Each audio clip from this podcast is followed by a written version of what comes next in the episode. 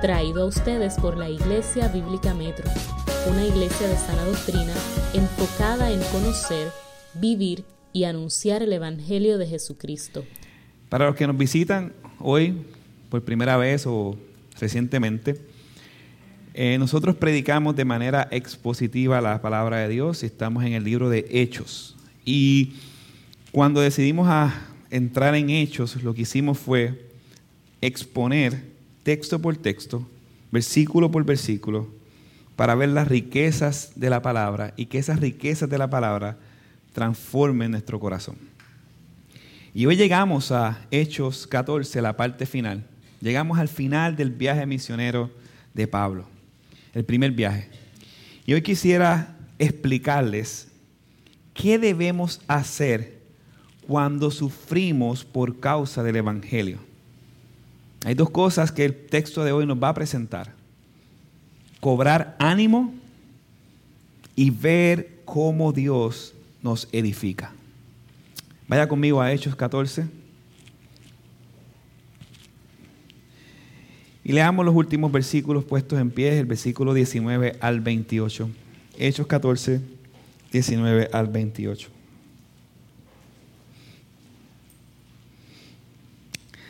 Dice Hechos 14, 19 al 28. Pero vinieron algunos judíos de Antioquía y de Iconio y habiendo persuadido a la multitud, apedrearon a Pablo y lo arrastraron fuera de la ciudad pensando que estaba muerto. Pero mientras los discípulos lo, lo rodeaban, él se levantó y entró en la ciudad.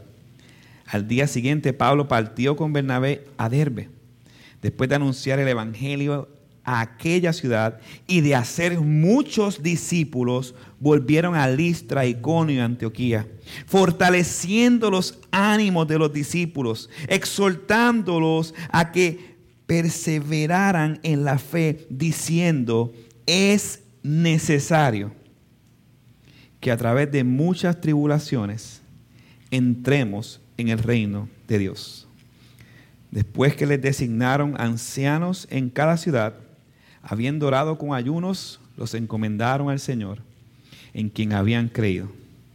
Pasaron por Pisidia y llegaron a Panfilia. Después de predicar la palabra en Perge, descendieron a Atalia y de allí se embarcaron para Antioquía, donde habían sido encomendados a la gracia de Dios para la obra que habían cumplido. Cuando llegaron, y reunieron a la iglesia, informaron todas las cosas que Dios había hecho con ellos y cómo había abierto a los gentiles la puerta de la fe. Y se quedaron mucho tiempo con los discípulos. Amén.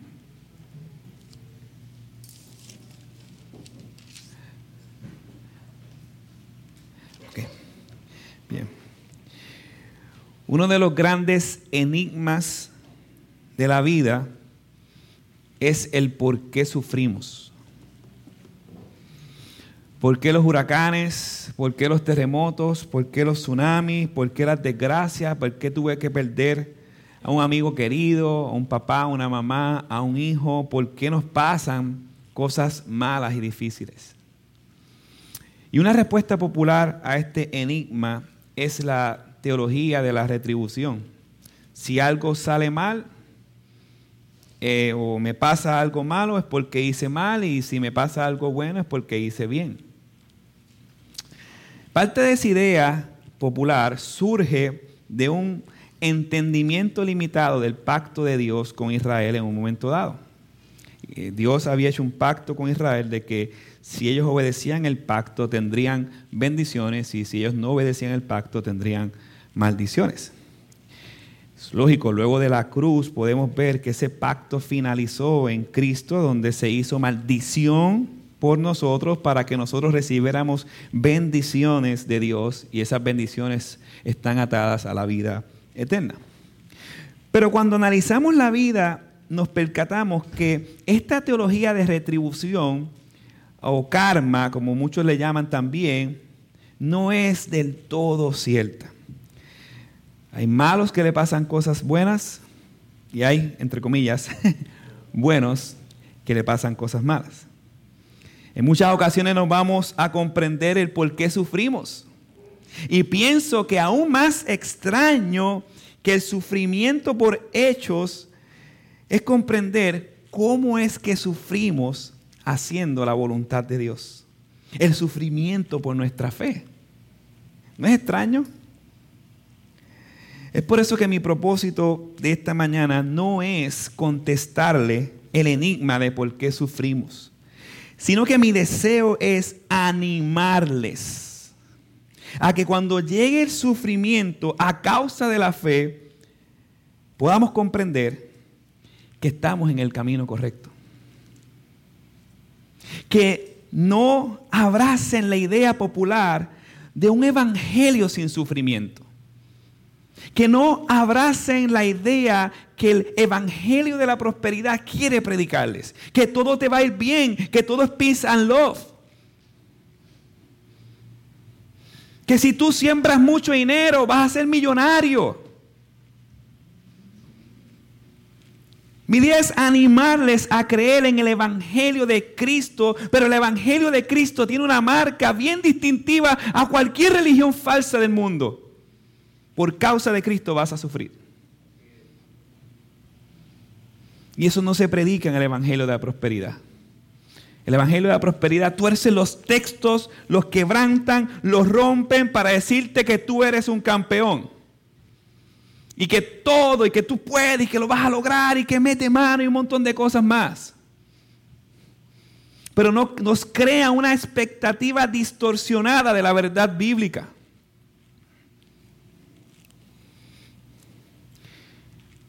La mejor manera para animarlos no es decirles que no van a sufrir. La mejor manera para animarlos es lo que nos presenta Pablo en Hechos 14, cuando la iglesia sufrió. Y ver cómo Pablo anima a la iglesia y ver el resultado de ese sufrimiento en la iglesia. Leamos el versículo 19 para entender esto.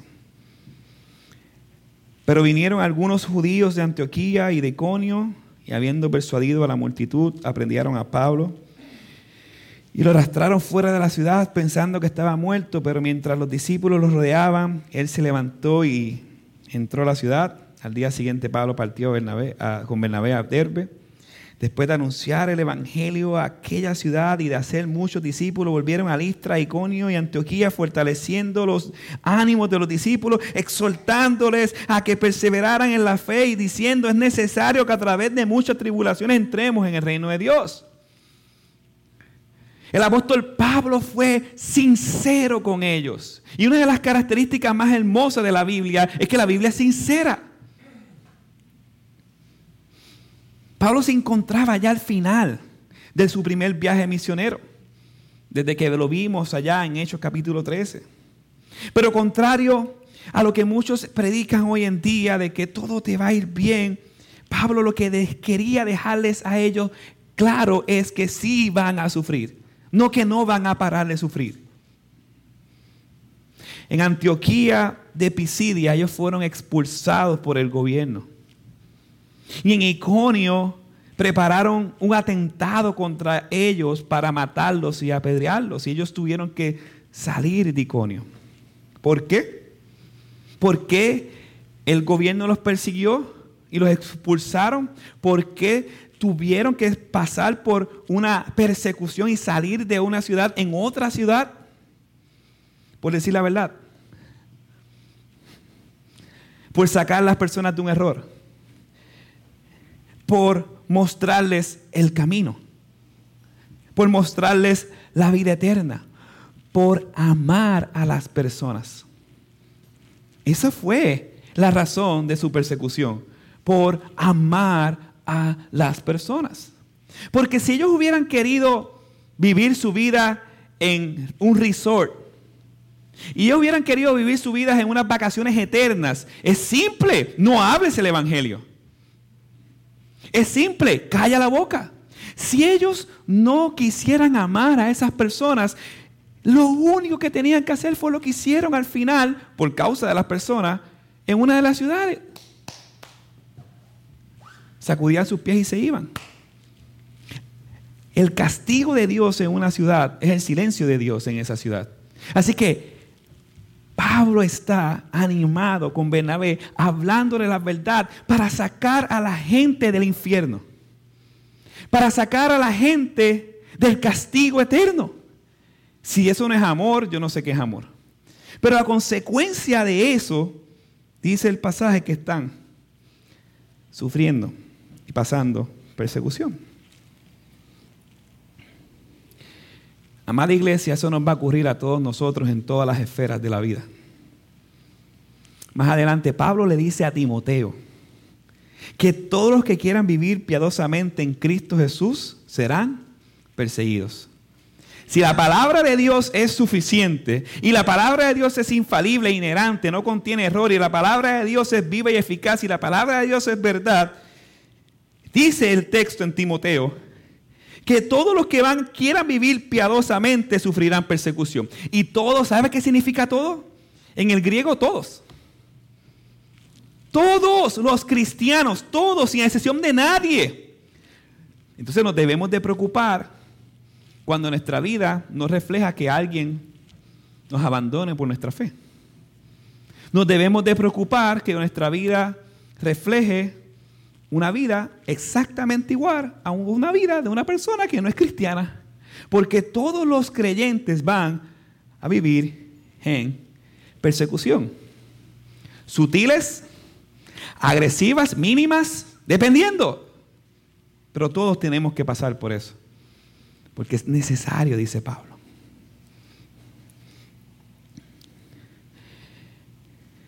Por el hecho de ser cristianos esto es lo que nos va a pasar a nosotros, amada iglesia. Y Pablo no le puso un tape. Pablo no, hace como muchos de nosotros que en otras iglesias que cogen y ven la palabra predestinación, la borran y siguen el texto. Ven la palabra persecución, la borran, en victoria. Hermanos, vamos a pasar persecución y sufrimiento por causa de Cristo si eres cristiano.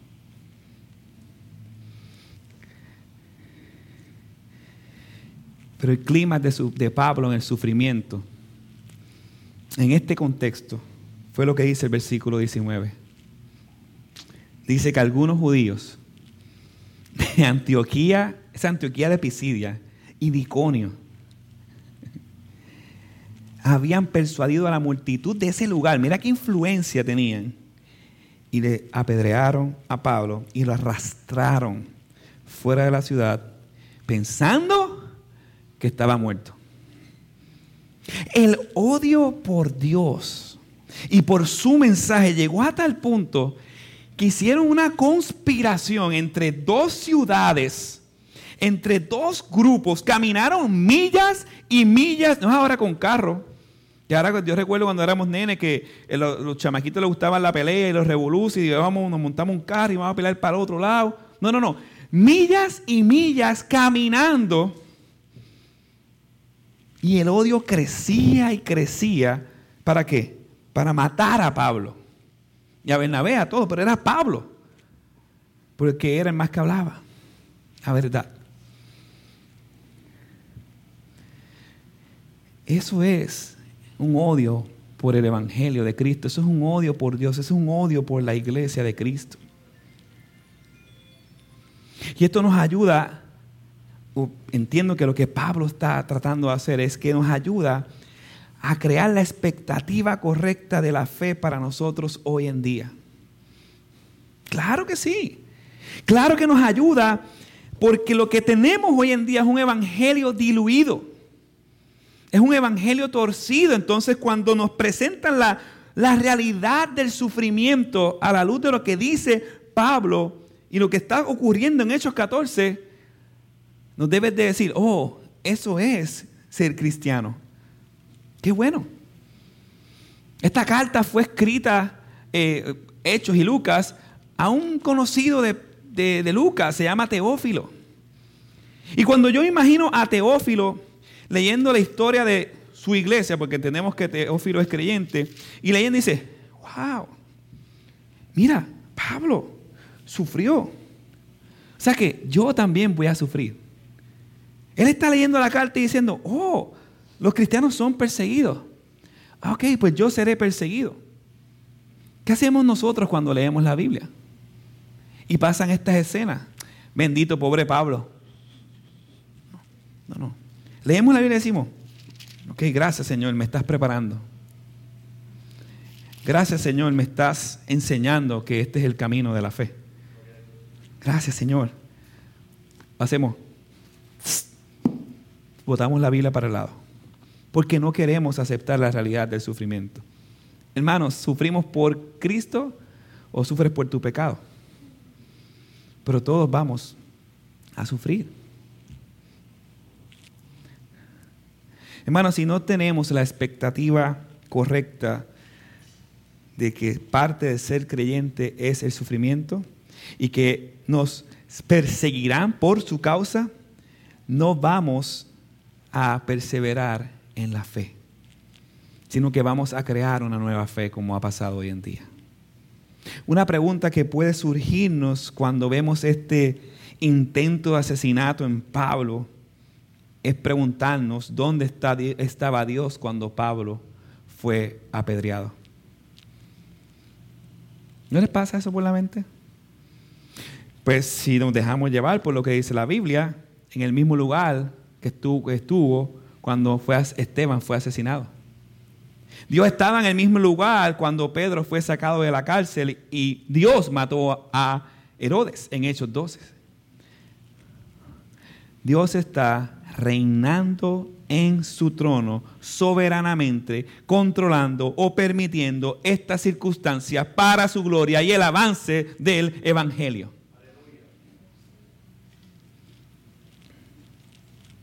La pregunta que debemos hacernos no es dónde está Dios. Sabemos que Dios controla el cosmos entero.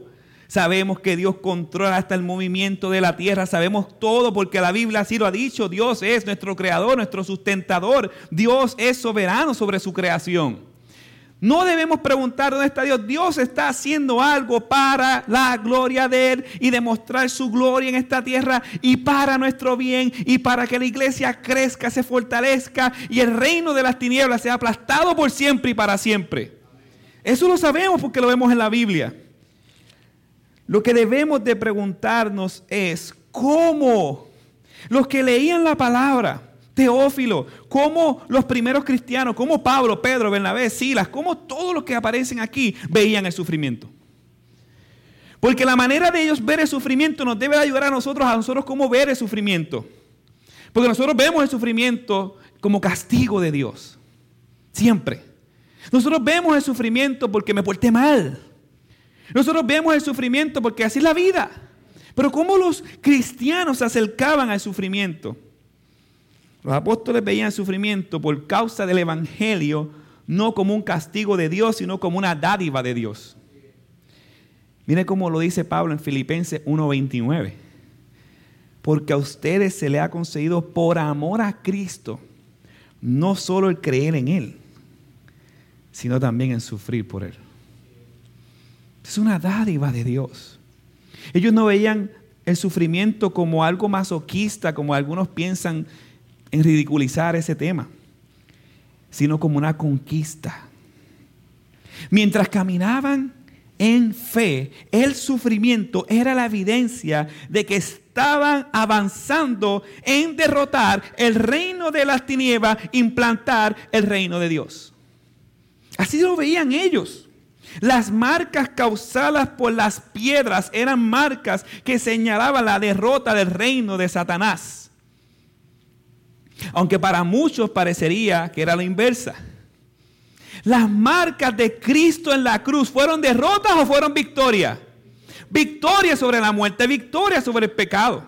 Así que nosotros nos hacemos semejantes en los sufrimientos de Cristo como un regalo de Dios para nosotros mientras estamos en la tierra, en lo que llegamos a la eterna presencia de Él.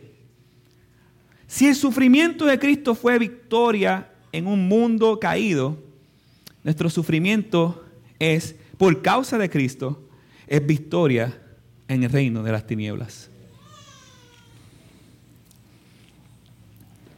Ellos veían el sufrir como una bendición, no por el dolor, sino porque el sufrimiento traía a sus vidas similitud con su Señor.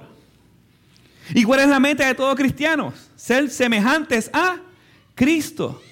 Así que era un gozo para él y para todos el sufrir. En uno de los martirios bien populares en, en los primeros siglos, en los libros extra bíblicos, se decía que Andrés, antes de ser asesinado por sus trasquiladores, de camino a la cruz, aparte que le estaba predicando los guardias, él miró a la cruz sonriendo. ¿Y sabe cuáles fueron las palabras? Hace tiempo te estaba esperando. Era un gran honor para los discípulos morir en semejanza a su Señor. Ellos sabían que habían coronas para ellos, pero no coronas de moho, que se les daña con el moho, no coronas de plata, no coronas de oro. Las coronas allá en la ciudad celestial junto con el Rey de Reyes y Señor de Señores. La corona de la vida era otorgada para esos que sufrían por causa de Cristo. Es un privilegio, es un, es un honor sufrir por el Rey de Reyes y Señor de Señores. ¿Ven cómo debe cambiar nuestra expectativa del sufrimiento a causa de Cristo?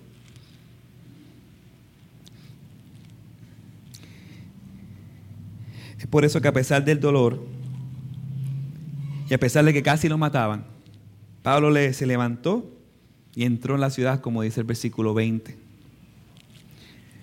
Yo no sé qué estaban haciendo los discípulos en el versículo 20 cuando los rodearon.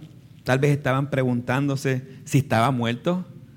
no sé, tal vez lo hacían así. ¿Estás muerto? Tal vez estaban orando por él, intercediendo por él. Señor, por favor, no permitas que Pablo sea asesinado. Por favor, te rogamos, te rogamos. No sabemos qué estaba pasando porque Lucas omite esa parte. Pero lo que sí sabemos es que Pablo se levantó. Tal vez lleno de moretones. Tal vez, tal vez la sangre derramándose por todo ese terreno? No sabemos. Pero a pesar de ese dolor, lo más hermoso es lo que Pablo hizo. Él siguió su tarea junto con Bernabé. Y cuando miro lo que aquí está ocurriendo, es inevitable yo mirar mi vida y decir, Señor, perdóname por mi ingratitud, mis quejas. Evalúa mi vida para examinar si estoy ejerciendo mi labor correctamente como cristiano. A veces nos quejamos porque no tenemos un trabajo que queremos, a veces nos quejamos porque, porque alguien habló mal de nosotros y le quiero meter las manos. A veces nos quejamos por tantas tonterías, amada iglesia. Qué sufrimiento, me escribieron algo malo por Facebook. Oh, qué dolor. En serio. ¿Cuál fue la queja de Pablo? Les pregunto. Lee el versículo 21. Mire la queja de Pablo. Después de anunciar el Evangelio a aquella ciudad y de hacer muchos discípulos, volvieron a Listra, Iconio y Antioquía. La queja de Pablo fue hacer muchos discípulos. La queja de Pablo fue continuar predicando el Evangelio. La queja de Pablo fue seguir haciendo lo que Dios le llamó a hacer, seguir haciendo la voluntad a pesar de las circunstancias. Y esto nos debe de motivar a nosotros, de que a pesar de que en una vida cotidiana, por causa del Evangelio, mi jefe tal vez no me dé un día, mi jefe tal vez hable mal de mí, y yo sigo haciendo su obra porque es lo que Dios me llamó a hacer. Pero nosotros somos a la inversa. El jefe nos dice algo y nos queremos renunciar. Y más ahora para coger el púa. Ese es otro tema, pero no voy a meterme ahí. La Biblia es clara. Que no el que no trabaje, que no coma. Pero nos queremos renunciar rápido. Es más, buscamos para renunciar. Tu esposa tal vez no te cocina un día y miras para el lado. Tu esposo tal vez no te ayuda y rápido quieres buscar a otro. Nuestra integridad es débil porque nuestras convicciones son débiles. De todo. Parte de por qué Dios permite estas aflicciones para sacar a la luz lo que tenemos en nuestro corazón. No es todo, pero es parte.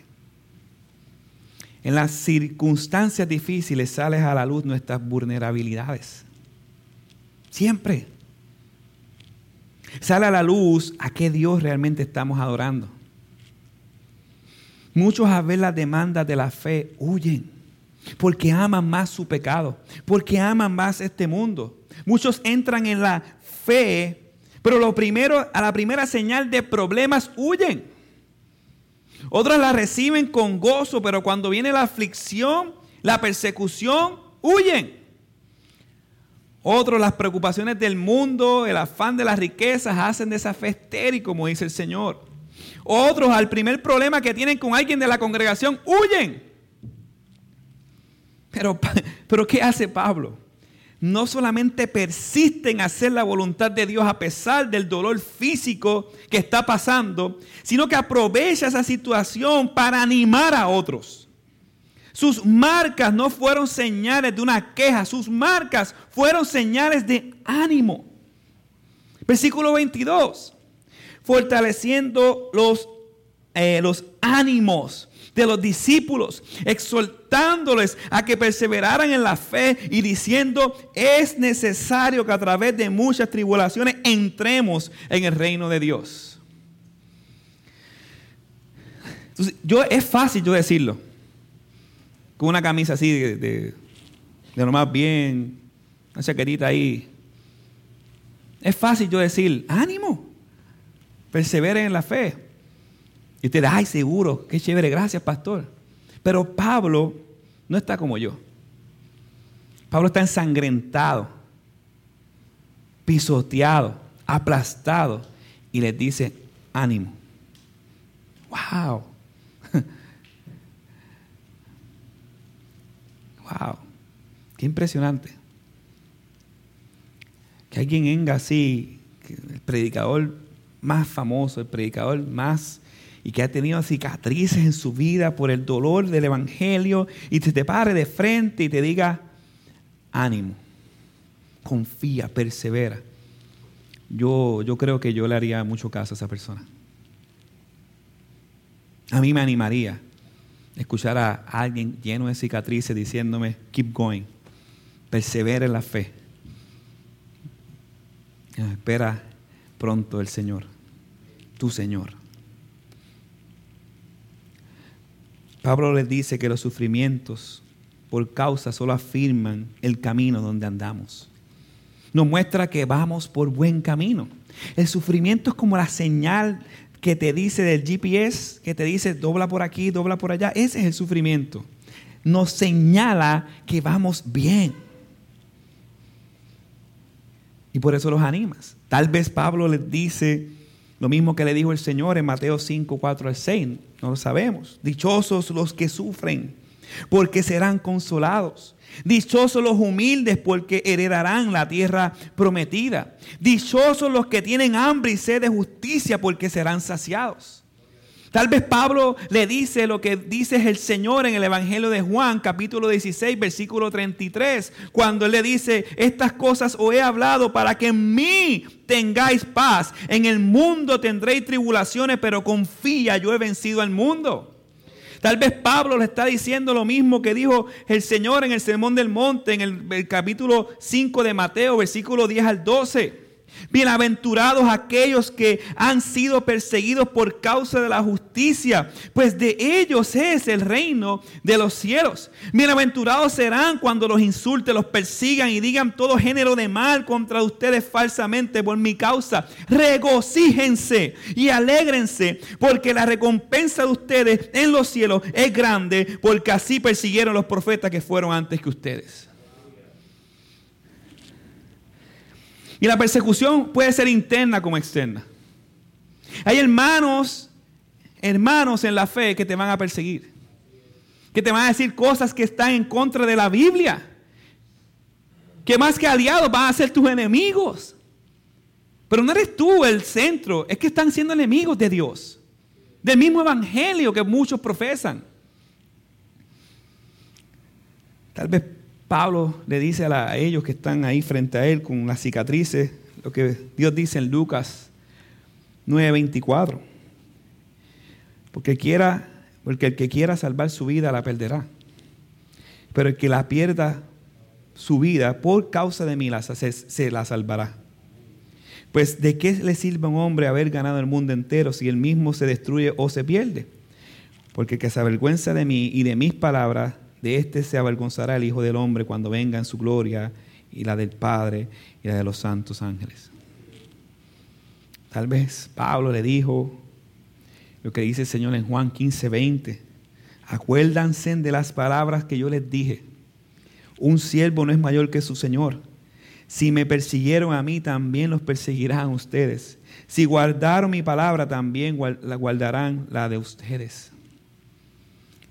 Si Jesús sufrió, sufriremos. Si Jesús se fue perseguido, nosotros seremos perseguidos. Él es nuestro Señor. La única razón para la que no seremos perseguidos en una medida u otra es que tenemos otro Señor. Amada iglesia, si están siendo amenazados, si familiares te odian y no quieren saber de ti, si están siendo perseguidos, si no te hablan por causa de la verdad, no por tu necedad, van en el camino correcto. Dios está con ustedes. Ánimo. Ánimo. Sigan. Pero no solo sufrimos por causa de decir, y, de decir que estamos por el camino correcto y que mira, sufrí, voy bien, voy por el camino correcto de una manera egoísta. Nosotros sufrimos para consolar a otros. Eso es lo que Pablo le dice a ellos, a los discípulos. Pablo está sufriendo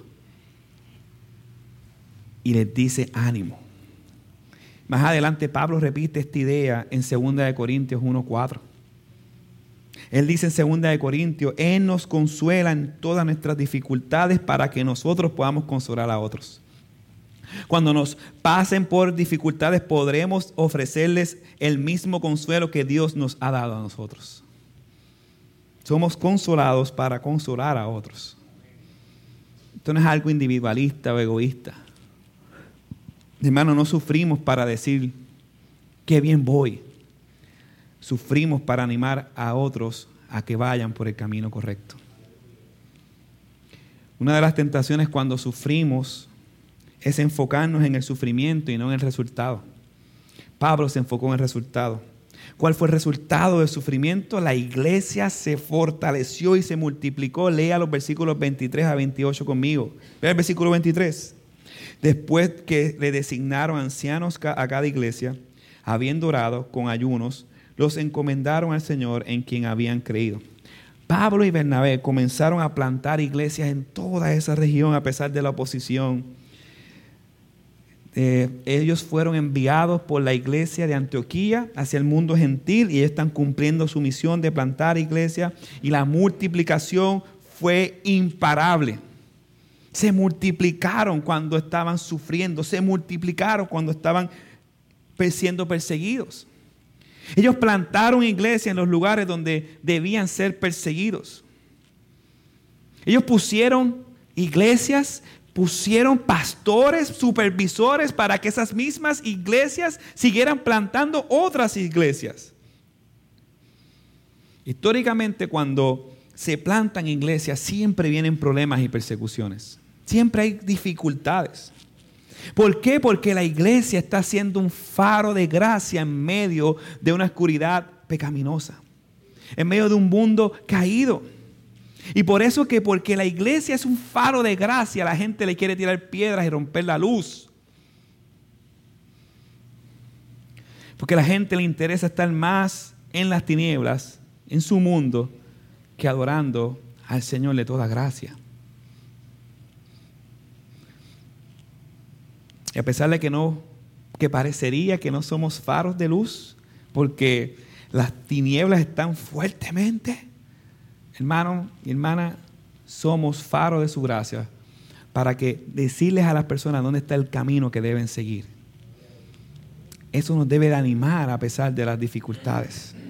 Al final del relato, lo que hace Pablo es también enseñar que a pesar de las persecuciones y las dificultades y del dolor, su viaje fue todo un éxito, no según el mundo, sino como Dios así lo quiso.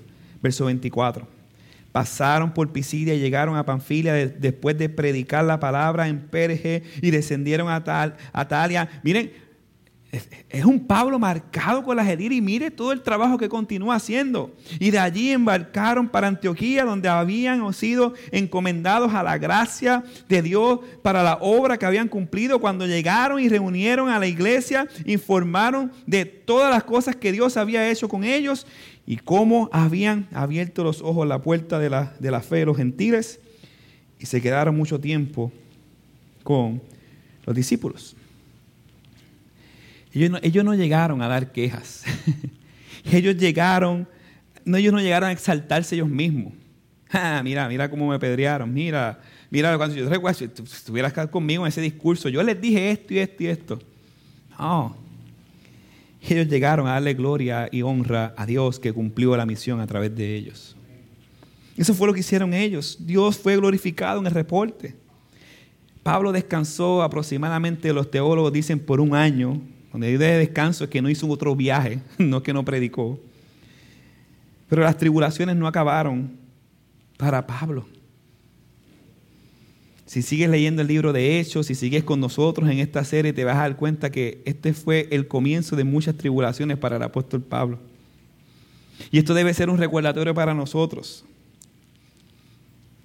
Nosotros vamos a seguir pasando por diversas pruebas vamos a seguir pasando por diversas tribulaciones. Muchos desean, y uno mira esto y dice, wow, muchos desean el título del apóstol, apóstol, apóstol, apóstol Pablo, pero nadie quiere el esfuerzo de él ni los sufrimientos de Pablo.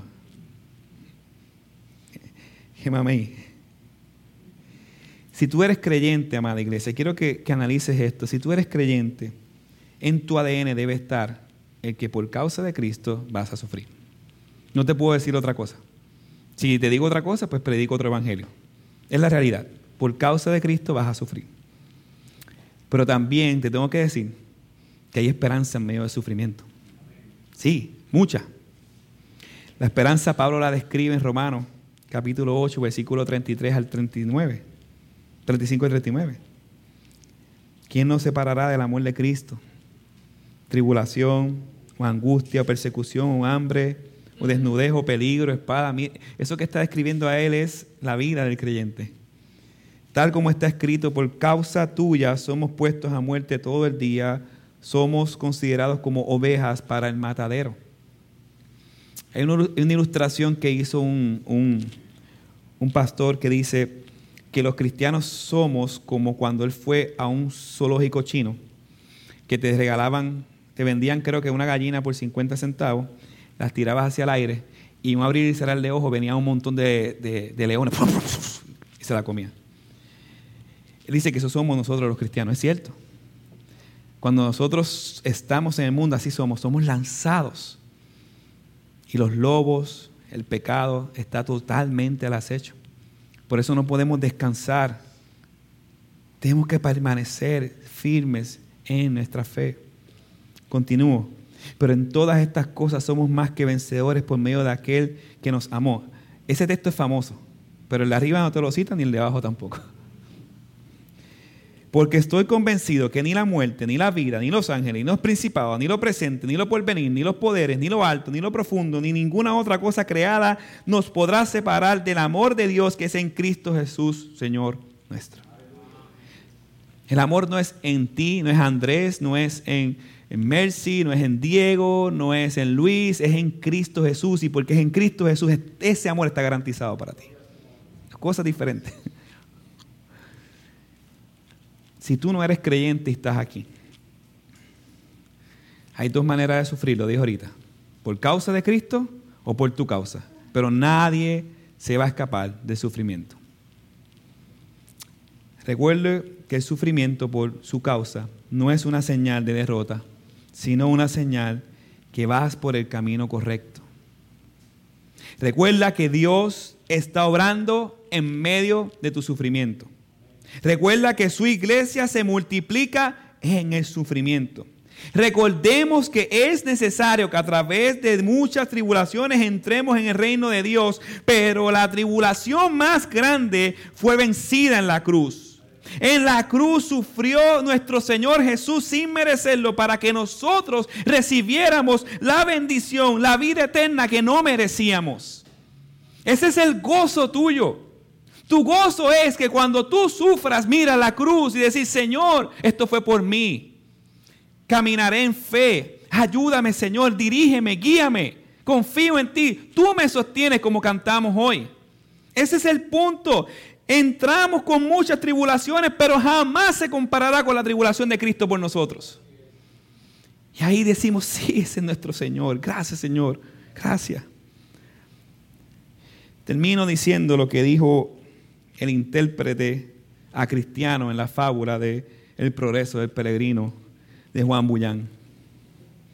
Entonces Cristiano comenzó a ceñir sus lomos y a prepararse para el viaje.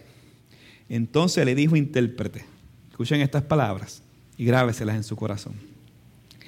El consolador sea contigo siempre, para guiarte en el camino que conduce a la ciudad celestial.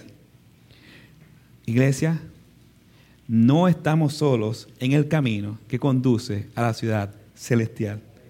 Él nos está guiando, Él nos está consolando, Él nos está sosteniendo. Ánimo, el Señor está con nosotros. Vamos a orar.